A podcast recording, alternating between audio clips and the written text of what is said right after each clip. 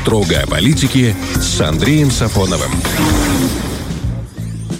Французский писатель Шарль де Монталабер говорил, вы можете, конечно, не заниматься политикой, все равно политика будет заниматься вами. Это означает, что жить вообще в мире без политики попросту невозможно. Ну, разве что вы уедете куда-нибудь на крайний север и будете там в одиночестве существовать. И поэтому в политике нужно разбираться, вот хотя бы немножечко, чтобы понимать то, что происходит в мире. Так вот, чтобы вы лучше разбирались в перипетиях мировой политики, мы приглашаем к нам каждую неделю в гости депутата Верховного Совета, политолога Андрея Михайловича Сафонова. Сафонова. Здравствуйте.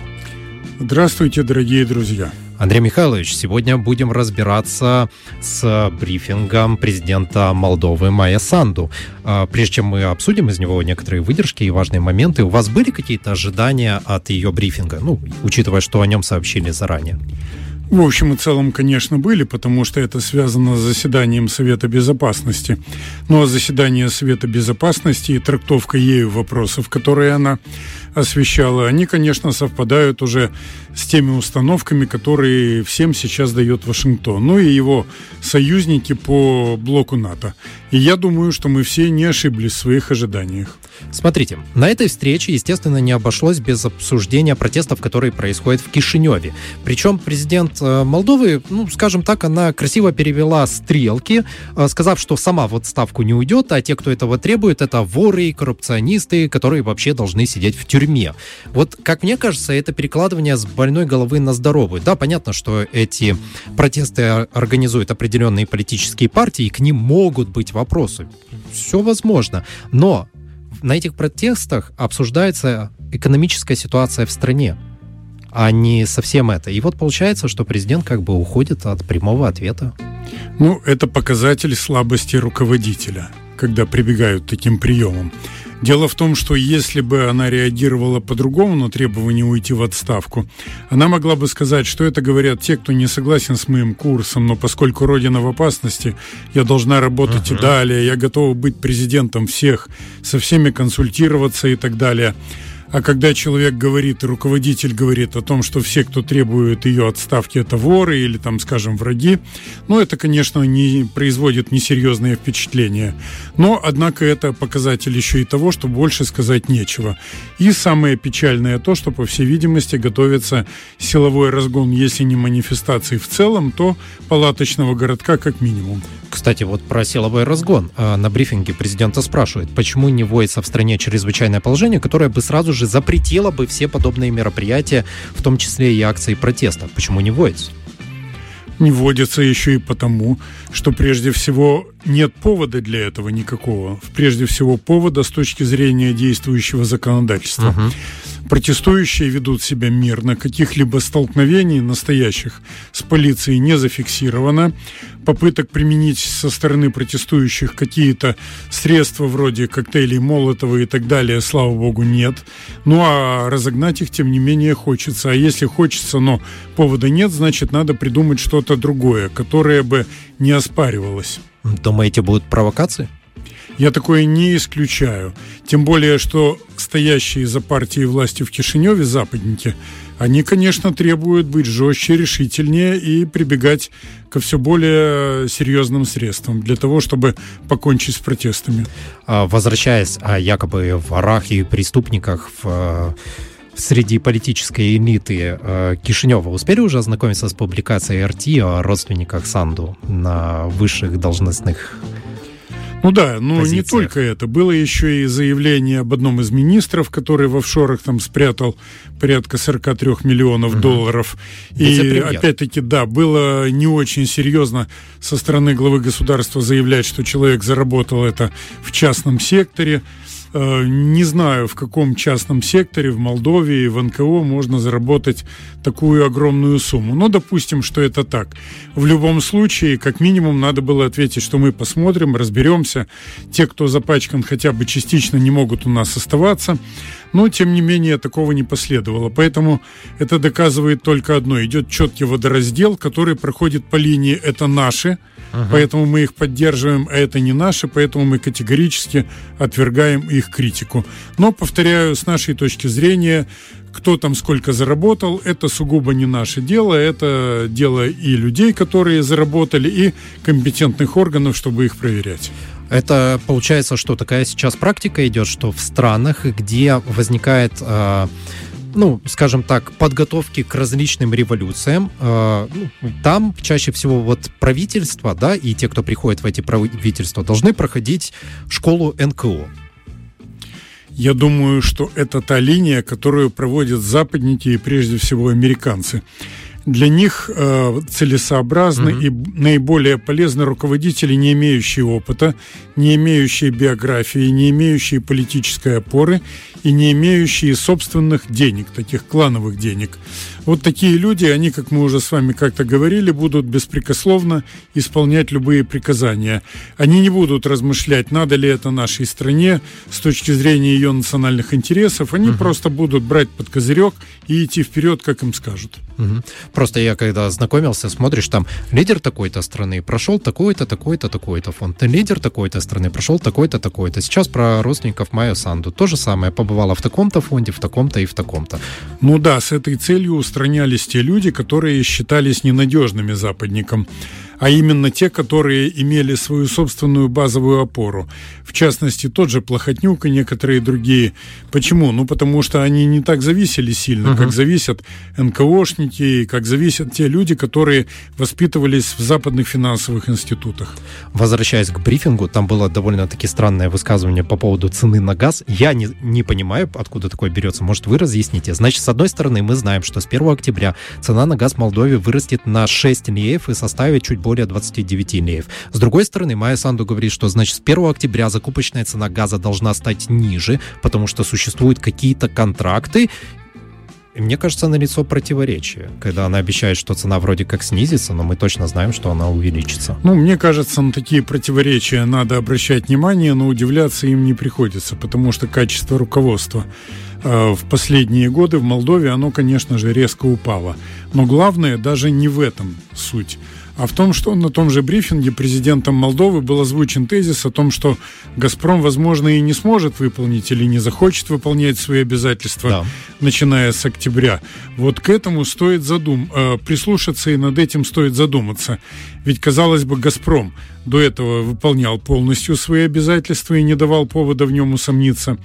И, тем не менее, вот э, высказывается такой тезис. Возникает вопрос, не является ли это определенным зондажем с молдавской стороны для того, чтобы инициативным образом самим разорвать отношения с российским газовым гигантом.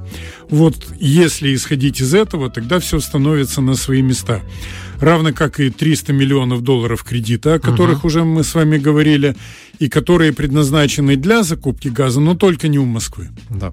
А тогда на секундочку, раз эта газовая тема затронули, отвлечемся немножко в Камрате. В воскресенье прошел митинг, там собирали э, подписи с тем, чтобы Гагаузия обратилась к России и Турции э, за финансовой помощью, и в том числе, чтобы собралась, значит, группа переговорщиков, поехала в Россию в «Газпром» и договорилась о поставке э, газа по хорошей цене и именно в Гагаузию, либо из России, либо, опять же, из Турции, в обход компании Молдова Газ. А такое вообще возможно? Теоретически у сильной власти, которая контролирует всю страну и одновременно работает над тем, чтобы э, повышалось благосостояние по всей стране, такое однозначно ни теоретически, ни практически невозможно. Угу. Но с учетом бессилия и одновременно боязни со стороны молдавской власти, что Э, вот эти вот выступления, манифестации протеста приведут к тому, что власть как минимум зашатается, как максимум падет. На этом фоне по принципу «спасайся, кто может» официальный Кишинев, да, действительно в силах обратиться к составным частям своего государства и таким образом попытается снять с себя ответственность. Вот это самое, можно сказать, показательное с точки зрения недостаточной дееспособности власти. Так это же Гагаузия говорит, мы только для себя выбьем нормальную цену, для остальной, остальной Молдовы нет. Как такое вообще возможно? Ну да, конечно, потому что они сами декларируют свою ага. ориентацию на Евразийский союз, на Российскую Федерацию, мы знаем, на митингах в Камрате и других частях Гагаузии транслируется такой, как сейчас модно говорить, месседж. Но, тем не менее, Кишинев до сих пор категорически стоит на своем о том, что евразийская интеграция невозможна, возможно только европейская. Ну и поэтому возобладал, видимо, принцип «спасайся, кто может и как может». Угу. Я просто представляю, к каким это противоречиям э, приведет, если в Кишиневе будет одна цена на газ, да, а в Камрате, например, другая. Очень странная ситуация. Да нет, ну немножко такое уже было. Например, э, за паровое отопление угу. оплата в Кишиневе тоже идет разная. На Чеканах одна, на Ботанике другая, на Рожкановке третья. На электроэнергию тоже разная цена. Кишинев одна, Бельцы другая, причем, как правило, заметно выше. Угу. Но так, чтобы в разы отличалось. И более того, чтобы поставщики были разные, причем поставщики геополитического характера. Такого еще не доводилось видеть. Ну вот, по всей видимости, придется. Почему они обращаются не только к России, но и к Турции? Ну, потому что родственные чувства. Гагаузы – это тоже тюрки, как и турецкий народ, и поэтому, естественно, они рассчитывают на то, что помощь будет идти с двух сторон. Если Кишинев может заявить о том, что Москва проводит свою экспансионистскую линию, что это имперские амбиции, наследие, uh то что возразишь против Турции? Турция член НАТО, добивалась одно время вступления в Евросоюз, хотя не преуспела в этом. Ну и таким образом формально оппонировать э, Анкаре достаточно непросто. Нравится вам политика Реджепа Ардегана? Он работает над тем, чтобы Турции было хорошо, поэтому его активное лавирование, оно повысило престиж Турции и одновременно удельный вес Турции на карте земного шара очень заметно. Да, Эрдоган это очень сильный лидер, и поэтому, несмотря на все разногласия, у них есть с Путиным определенное понимание, общий язык по ряду вопросов. Ну и, наконец, настоящие лидеры, они всегда друг другу симпатизируют. А, не могу не коснуться этой темы. В своей речи Майя Санду решила коснуться мобилизации в России и сделать парочку интересных заявлений, связанных с нашим регионом. По ее мнению, существует риск мобилизации граждан с востока Республики Молдова. Ну, понятно, кого она имеет в виду. Зачем она разгоняет эту тему? Ну, здесь для начала надо отметить, что всякий человек, который работал в государственном аппарате, он отлично знает, что в принципе э, любой начальник получает информацию, даже если в подчинении начальника 2-3 человека, вот именно от них. Uh-huh. Он может проверять и так далее, но получает информацию от них. Поэтому нельзя исключать, что ей кто-то это внушил и напел. Дело в том, что любой человек, который соприкасался с юриспруденцией, он отлично знает, что мобилизация идет, как правило, и не как правило, а только на территории того государства, где она объявлена. Поэтому в данном случае это, да, идет попытка такого разгона из той же оперы, как вот э, некоторые э, западные пропагандисты, они вбросили такой забавный фейк о том, что э, мобилизованные россияне получают винтовки Мосина в качестве угу. оружия, тогда как на снимке фигурируют те, кто готовился к одному из военных парадов угу. несколько лет назад. Ну, в данном случае ничего удивительного, идет борьба, и каждый должен определиться здесь, на чьей он стороне если он принимает участие в этой борьбе, но не заявляет о нейтралитете. Ну, в данном случае, мне кажется, что официальный Кишинев однозначно определился, и политику руководства Молдовы, я подчеркиваю, не народа, а руководства Молдовы, да, по состоянию на этот день можно назвать антироссийской.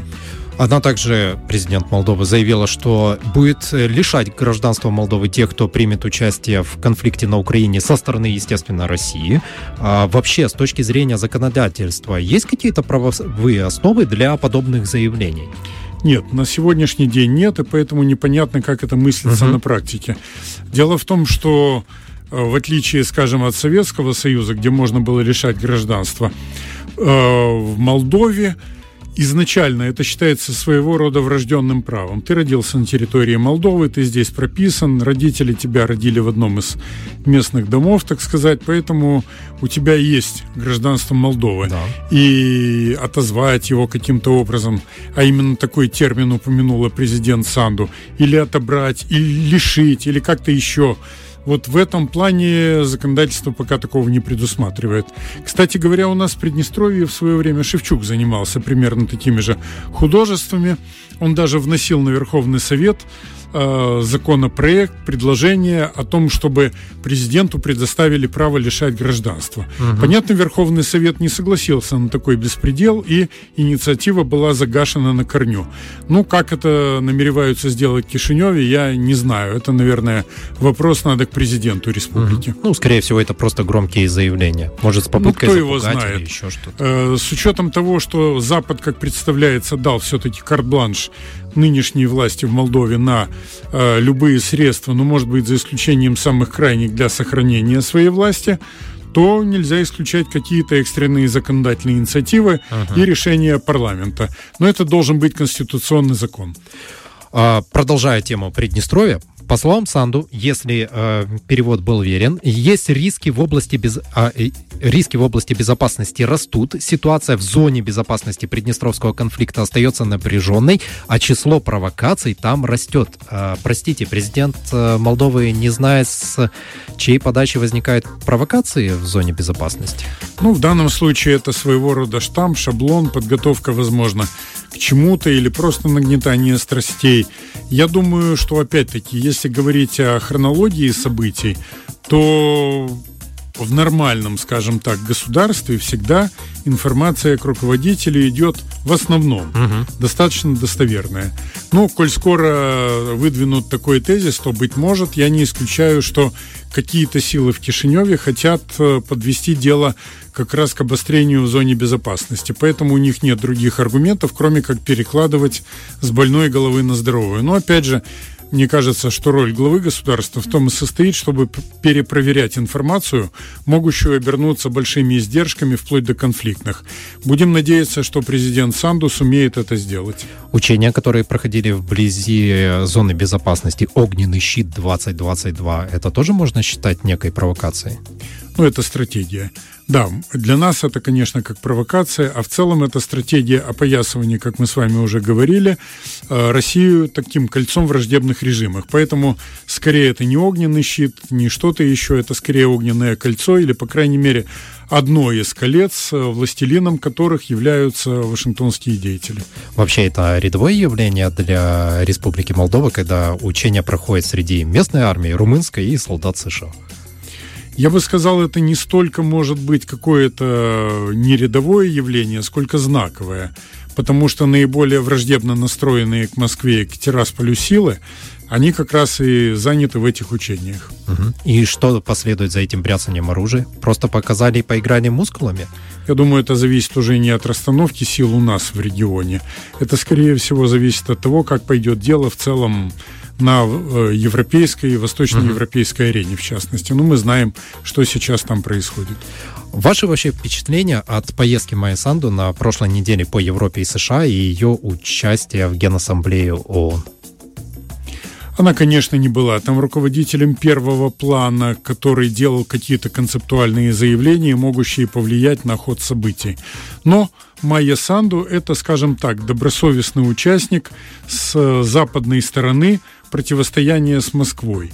У каждого из гигантов есть свои союзники.